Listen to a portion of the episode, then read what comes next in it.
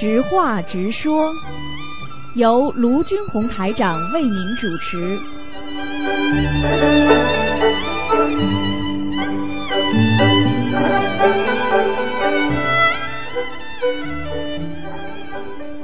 好，听众朋友们，欢迎大家回到我们澳洲东方华语电台。今天是二零一八年六月二十九号，星期五，农历是五月十六啊。时间过得很快，那六月份要过去了。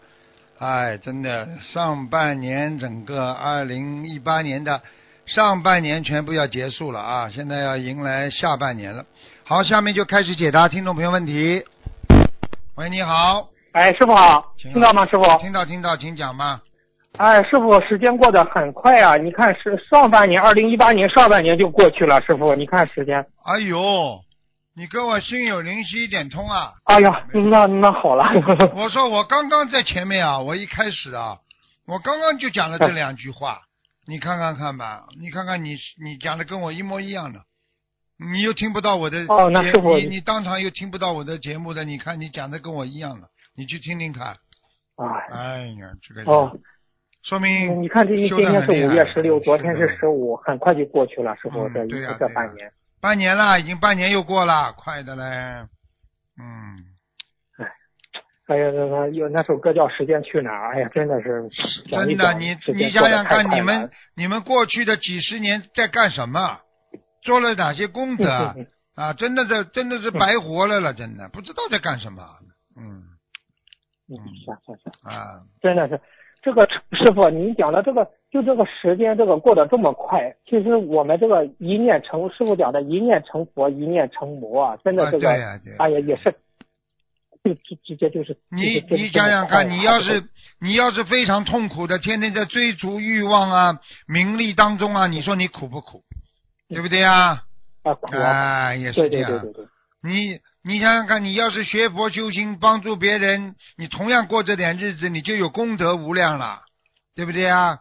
对对对对，给自己以后创造了很多很多这个这个回天的这个机会呀，明白了吗？嗯，对对对，其实菩萨给了我们很多去很多机会，看你怎么去运用和和去把握了。有的人吃喝玩乐就就这么一生了，啊对，有的人救救众生就这么一生了。对呀对呀对呀对呀，太。太对了，嗯嗯嗯，好好，谢谢师傅的慈悲开示。师傅有几个问题想请示您。你看您在问答节目里，你看有有这样，同修不是梦到母亲跟他要一万多元嘛，要买房子。师傅开始一般念六十九章，一百章以内都可以。请问师傅这个数量如何换算？平时梦到几百块、几千块、几万块，如何计算小房子的数量呢？师傅这个问题，因为一般因为一般的是圆的话。比方说，那是只是钱的问题，对不对呀？嗯，那就没有太大的问题，因为钱它不是代表小房子的张数。嗯，很多人说你欠我一万块就验一万张小房子，并不是这样的，明白了吗？哎哎哎，啊，不是这样的，只是什么呢？那师傅，只是呢，就是比方说，它的换算是，比方说大的数字，一般的到小房子的数量，那是大概相差一半吧，嗯。啊，一般哦，就是大概啊，那师傅不是这样理解可以吗？就是一万块钱就在那一百张左右，是这样可以理解吗？如果梦到一万，差不多，差不多，差不多，嗯，差不多。哎，那如果是梦到呃十万块钱呢？是就是就是这样，就是一千张左右，是这样吗？师傅？对对对对对哦，这只是一个大概，是吧？不能作为大概大概大概，有时候有时候比较重要的紧张的，我就会看。帮他看一下，大概要多少张？哦，明白，我知道，因为师傅讲了，他如果特殊的数字，师傅是直接接他的气场给他看了，是这样的，师傅。对呀，对呀，对呀，对呀，对呀。嗯，明白，明白，谢谢师傅的慈悲开示。师傅啊，请问这个下一个问题，放生能消掉我们的杀业？那些过去被我们杀害或吃掉的小动物的灵性，有的还在人身上，有的已经投胎。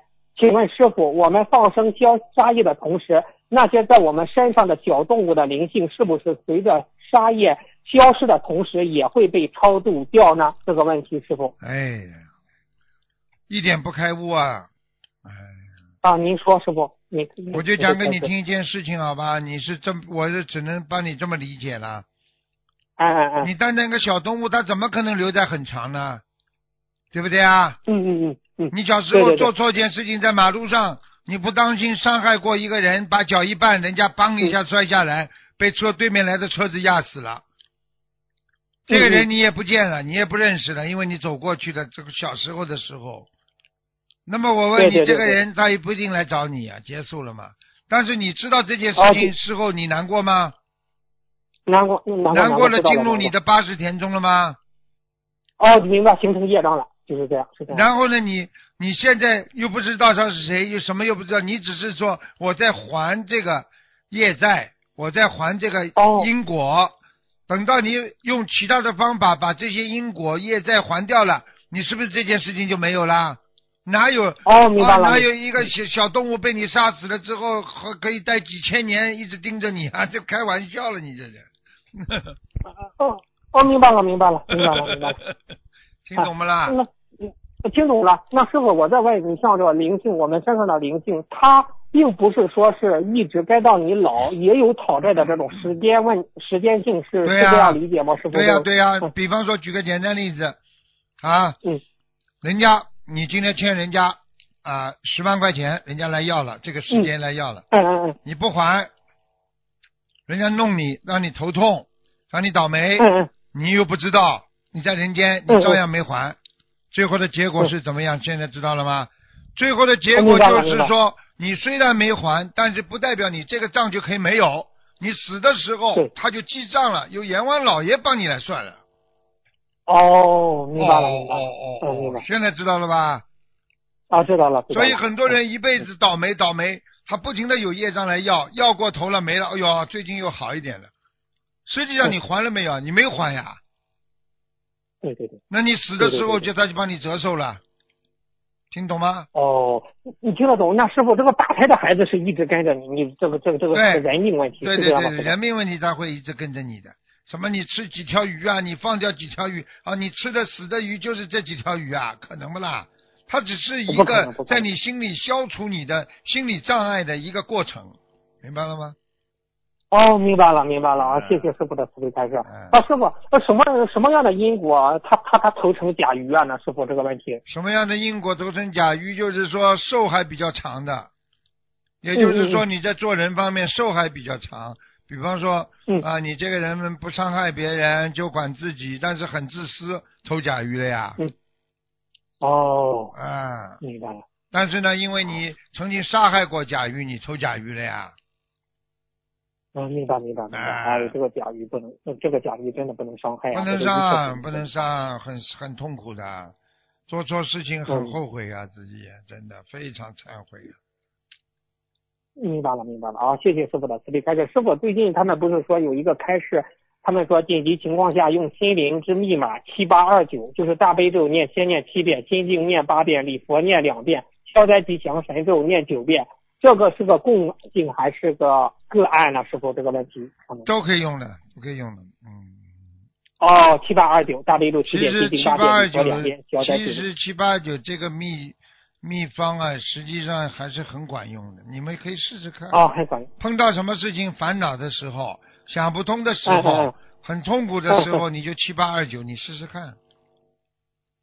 哦，明白了，这就是菩萨给我们的方法啊，因为很多人，你比方说，因为因为就像小房子组合一样的啦，这个嗯七八二九就是另外一个小经典组合啦。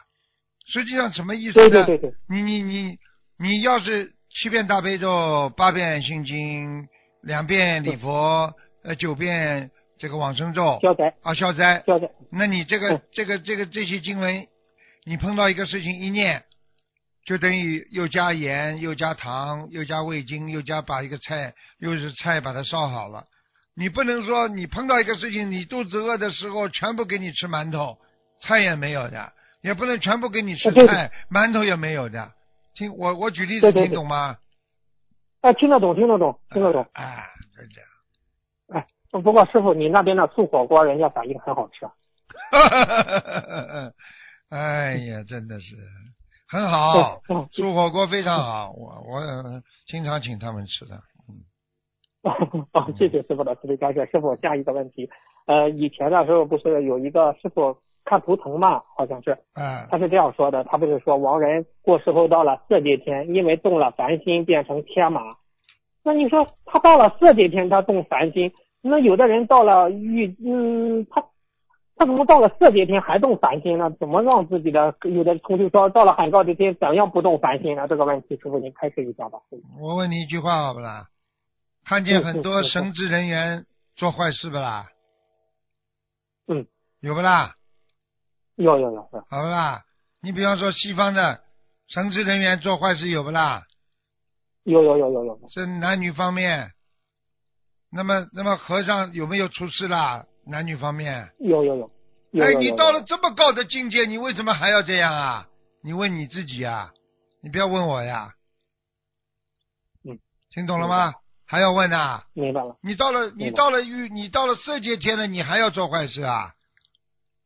哎到了色界天，你又不是超脱六道了，是啊，唯有超脱六道，这是最保险。是嗯对呀超脱六道唯一的不保险嘛，你还得下来救人呢。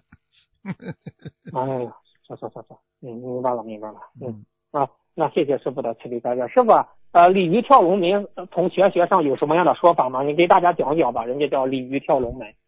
鲤鱼跳龙门呢，实际上呢，这是中国的一个古代的一个有一个流传的故事传说下来的。嗯。啊，嗯这个过去讲啊，就是说啊，嗯你你想想看，一条鱼，对不对啊？嗯 嗯你嗯说说看，一条鱼它能怎么可以跳龙门呢？嗯嗯嗯啊，对不对啊？它这这个这个你我我跟你说啊，它是这样的，你要说来话长了。跳龙门是什么？啊，嗯鲤鱼跳龙门，它主要是说一个能够摆脱自己，神话故事当中讲啊，一个能够摆脱自己束缚，能够啊控制住自己的欲望，能够忍耐，嗯能够嗯啊能够就是完全能够解脱的啊嗯，就是会啊，古代传说主要是讲的是河河南省的那个地方，就是说哦连鲤鱼过龙门之后，它这个鲤鱼就会变成龙，对对对，啊对，你听得懂吗？他是这样听得懂听得懂。啊，这当他当时这个故事呢，就是意思因为龙门山上无水路啊，你驴嗯鲤鱼流到那个地方之后，你没有水路了，你过不去、啊，对对对，对不对啊？结果一条大红鲤鱼就跟他说：“那么高怎么跳啊？那跳不好会摔死的。所有的鱼嗯都不行，对不对啊？那个嗯这个鲤鱼它使出浑浑身解数啊，一下子跳到半天云里了，然后啊，这就啊继续带动着空中的云和雨，因为空中不是也有雨吗？对对对啊，对，也有云吗？他就嗯顺着他们啊往前冲，然后呢，有一团天火从身后追过来，嗯。啊追过来，追过来之后呢，烧掉了它的尾巴，鲤鱼的尾巴，它忍着疼痛继续飞嗯，终于跳过龙门了，然后哦落到一个湖水当中呢，一眨眼就变成了一条巨龙。哦，成龙了。嗯。啊，这就成龙了。实际上呢，就是人家说忽然见天上降下一条巨龙，就是这个呀。实际上就是一个大鲤鱼。从这个这个这个李白啊，唐朝大诗人李白专门为这个事情呢，就是当时传说呢，他就写了一首诗，当时叫《黄河三尺离》呀，本在孟津居啊，点鹅不成龙啊，归来半凡鱼啊。哎呀，啊，听得懂吗？所以就是用这个故事，就是说明人是可以战胜所有的困难的。一条鱼它可以变成龙，那么一个人可以啊变成佛。哦，明白了明白了，这也是一个佛理鲤鱼跳龙门。对呀、是对呀、对呀对呀、就是这样啊。所以鲤鱼跳龙门的哦意思就是告诉大家要不屈不挠哎啊，坚守道心。对对对啊，不怕吃苦啊对啊，这个这个这个这个啊，一条鲤鱼也能变成龙。想想看，我们本身具有佛的本性，我们为什么不能成佛呢？对对对对对，一条鲤鱼变成龙，一个人也能变成也也能修成佛。啊，对呀、就是这样。哦，明白了明白了啊！谢谢师傅的 精彩讲讲解，哎，感恩师傅。嗯嗯嗯，下一个问题，有一位师兄梦到师傅开了一个小型会议，这时候师傅念了一句经文，这时候马上一道闪电下来了，然后一个震天一个震天响的落地雷。这个师傅哈哈，呃，这时候师傅哈哈大笑，然后让几位师兄念，可是那个经经句子经文好长，师傅就念了一遍，有那位师兄没记住。请问师傅，他这个是什么意思呢？那位师兄醒来说，这个经文就是叫雷霆咒这三个字，请师傅开示一下什么意思、啊？这个梦？雷霆咒啊，怎怎么写的？雷就是打雷的雷啊。哎，对对对，霆是上边一个雨，下边一个那个那个那个霆就是那个眼。雷霆咒实际上，一师傅现在这这这个这个这个符有点像一个符号一样的，你听得懂吗？哦有点像个符号一样。实际上，雷霆咒它是一个符，人家说一个啊符啊，哎、是不是一个咒？是一个符。嗯。它这个呢，有点呢像好像像人家好像，比方说有点护法神啊，呃，在啊护法呃嗯在在运用这些啊，这个在在比方说去去寻找啊，去寻找一些这个这个这个这个咒语啊，来制制止人间的一些道德败坏的人啊，是这样哦明白了明白了啊啊他比方说，你比方说，你过去说打雷是专门打那些不孝的人的，对不对呀？对对对对对，啊是的是的是的，庭是什么呢？天庭正怒啊！嗯对，你打雷的话，天庭一定知道啊。你如果念这个雷霆咒的意思，就是说你受到了极度的冤枉。听懂了吗？啊，极度的冤枉啊，极度的啊不开心，极度的觉得我在这个人间怎么样怎么样的。实际上，可能师傅这个咒语教给那个人，就是那个人一定已经遇到很多的冤枉了。哦，明白了明白了。师傅也是帮他，是这样吗？对对，我帮他。但是实际上，这个咒语，这个咒语应该是属于天天机的，不可泄露的，因为在在佛法这个这个经文当中，它没有这个咒语，嗯，对对对对对对，找不到的，明白明白听得懂吗？明白明白。他只是说现在一些一些这个这个这个这个人间的玩具啊什么，他们自己像像像像卡通啊、机器人呐、搞的那些东西，实际上他根本没有没有什么雷雷霆走的。明白了，明白了啊！谢谢师傅的慈悲开示。师傅，那观地菩萨拿的那本书是记载啥的？天书啊，天书。啊对呀、你你想看啥就看啥呀，他天书、哦天上的书又不是说固定的有字的了。想看啥就有你你想看啥，哦就像面哦镜子一样，照到哪里哪里就看见了呀。哦，就是哦，明白了，明白了啊！哦，你比方说，，你比方说，观地菩萨说，我现在要看看东方台的某某某，歘嗯，书上就有了。哎呀，现在要那那那看看小那观世菩萨拿的那个印是什么印呢？师傅，您哦，那就是观音，那是观音。那是观音，观音，嗯观音，哦，哎，那是观音，哦。哎，哎，明白了哦，吗？明白了，明白了。天书啊，实际上人家很多说天书是什么，天书看不懂，嗯。天书是什么？天书就是随随遇而应的，啊，随缘而应。哦，啊，然后呢，就是说你只要想看什么，他就看到什么。哦，你们过去看过电影里面雷公打雷的时候，像一面镜子一样，手一伸，一照到哪里哪里就啪闪电，看见过没？对对对。啊，就是这种，嗯，哦，明白。那师傅，呃，观世菩萨的那个印是有什么样的作用呢？师傅，您透露一下。我问你，黄印有什么作用了？拿着这个哦，印，明白了，明白了。拿着这个印，就是说明你你在天上有果位呀、哦，那么我问你，我们的印是什么？你讲呀？呃，公这个人间的公章。错，我说我们的印，学佛之后我们能上天的印是什么？嗯，就是就是通行证。原来你也是不长智慧啊！莲花呀，那哦，明白了，明白了。你没莲花你怎么上天呢？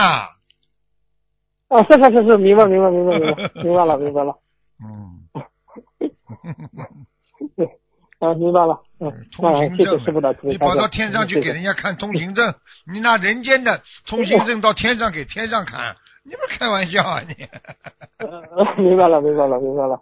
嗯，那我我以为就是你修上去，你得有那个印，就是通通过的。没有天，这个印是天官给的，比方说玉皇大帝啦，赐你管人间，他就给这个印的。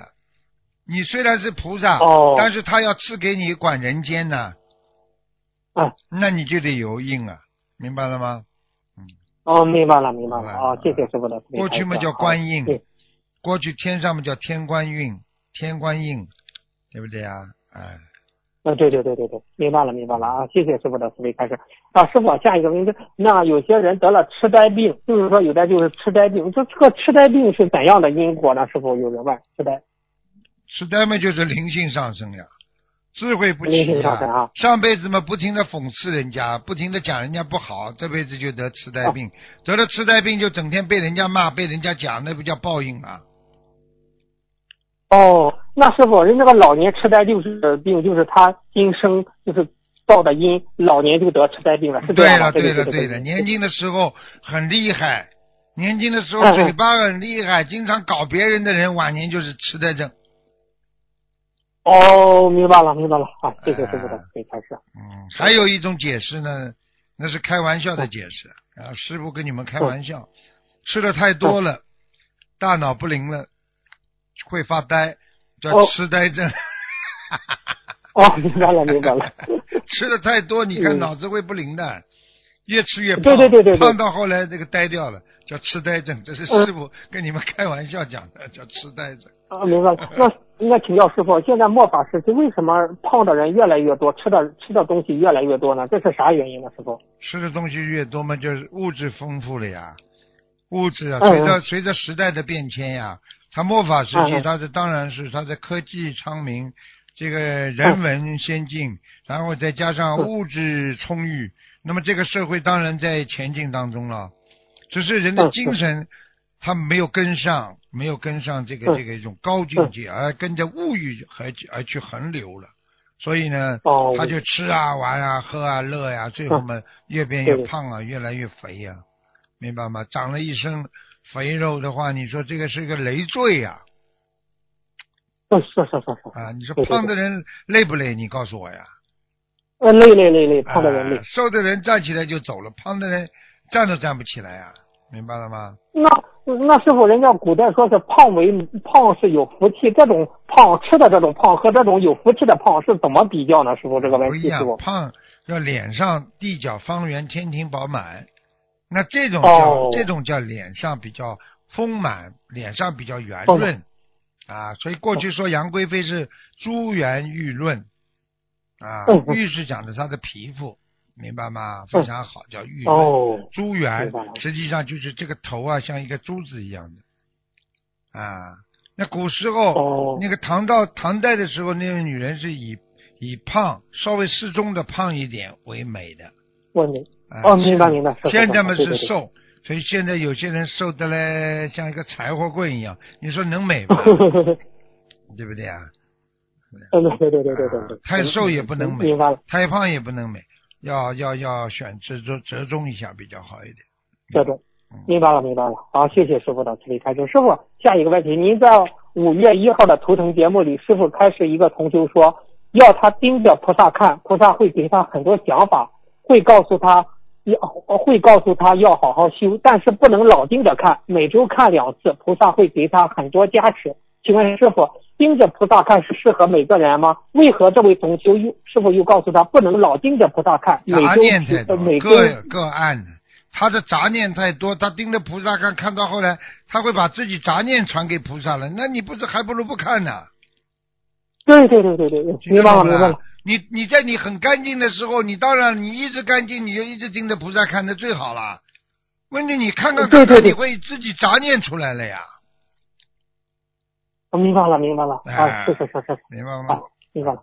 好，啊，谢谢师傅的慈悲开示。师傅，下一个问题，请问师傅，三福田和上报四重恩下地三途苦有关联吗？他这这三福田中的敬田、安田是否对应着四重安中的父母安、国土安、上世安、众生安呀？三伏天的悲田是否对应着三途苦，就是地狱、恶鬼、畜生啊？这样理解对吗？对呀、对呀、对呀、三途苦实际上，但其实上那我们先说上报这个这个四重四重安，对不对呀、啊？嗯，父这个母安、你刚刚已经。讲了，对不对啊？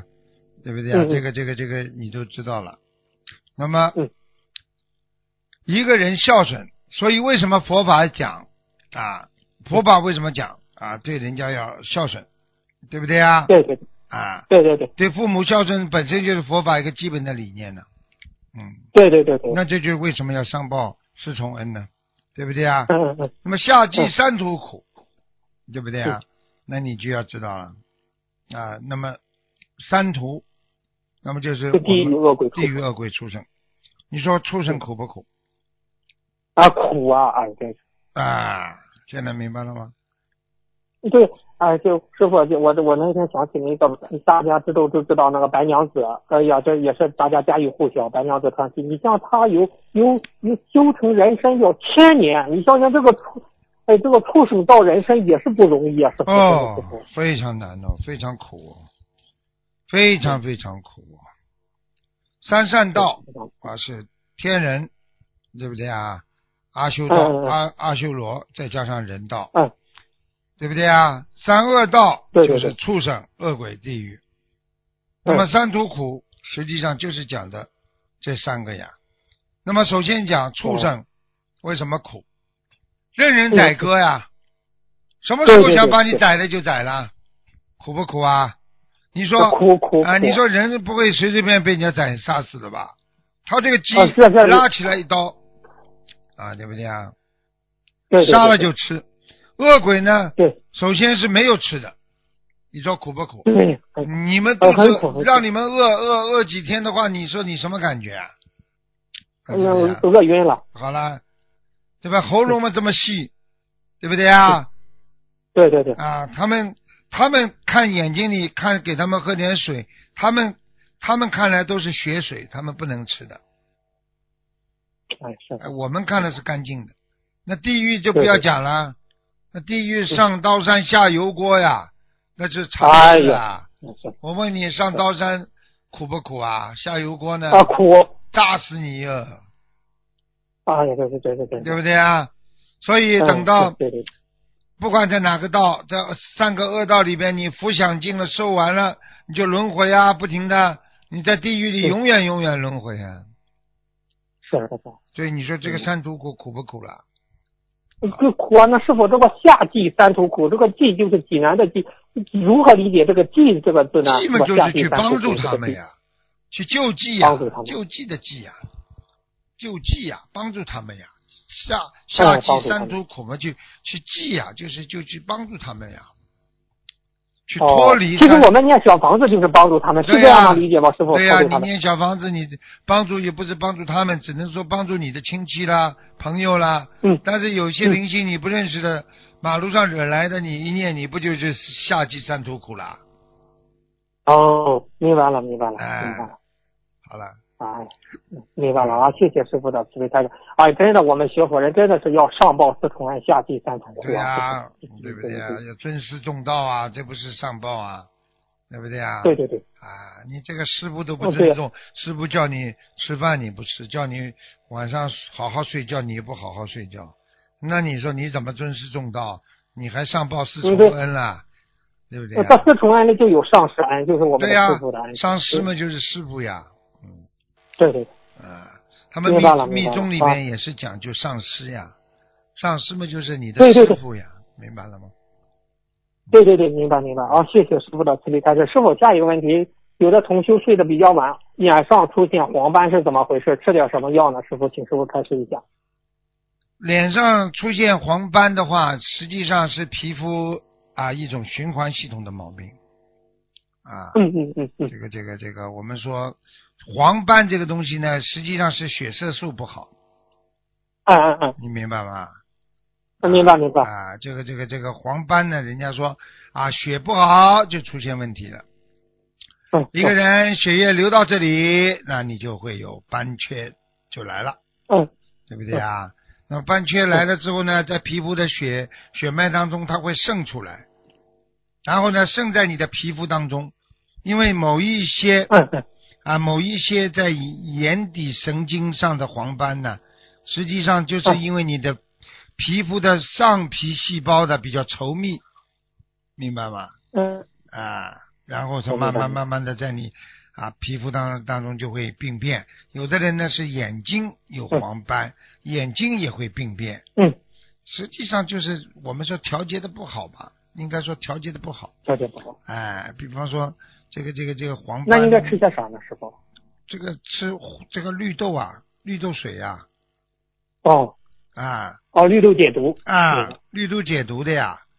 这个东西比绿豆、哦吃绿豆水的话，比吃什么都好啊，比吃牛黄都好啊。哦，明白明白明白。啊，哦，斑呢？斑是什么呢？斑嘛就是斑嘛，就是人家说起来就是一种，呃，一种比较敏感啊。这个就是从医学上来讲呢，就是就是等于含有那种叶黄素，就是说哦啊，慢慢慢慢的这种在血液里啊流淌，流到你的皮肤啊皮肤的外层之后呢，它不容易走动，它那个地方血脉不和，它就积存在那里。那么慢慢的每天流一点，每天流一点，它在这个地方就慢慢长一块色素出来了。哦，嗯，明白了吗？明白了明白啊明白了明白了啊！师傅，你这些医学中医这些知识，你咋知道这么多呢？随口就说出来，师傅。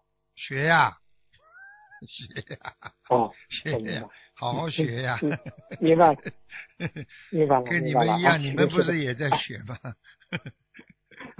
谢谢师傅的慈悲开示，师傅谢谢您。有的时最后一个有的时候是灵哎感，有的东西要学，有的时候是灵感，但是你有的有的时候有的时候你学了之后，很多人没灵感，对不对呀？学了之后，对对对菩萨会通过你学的东西给你举一反三，你马上就讲得出一大堆东西了。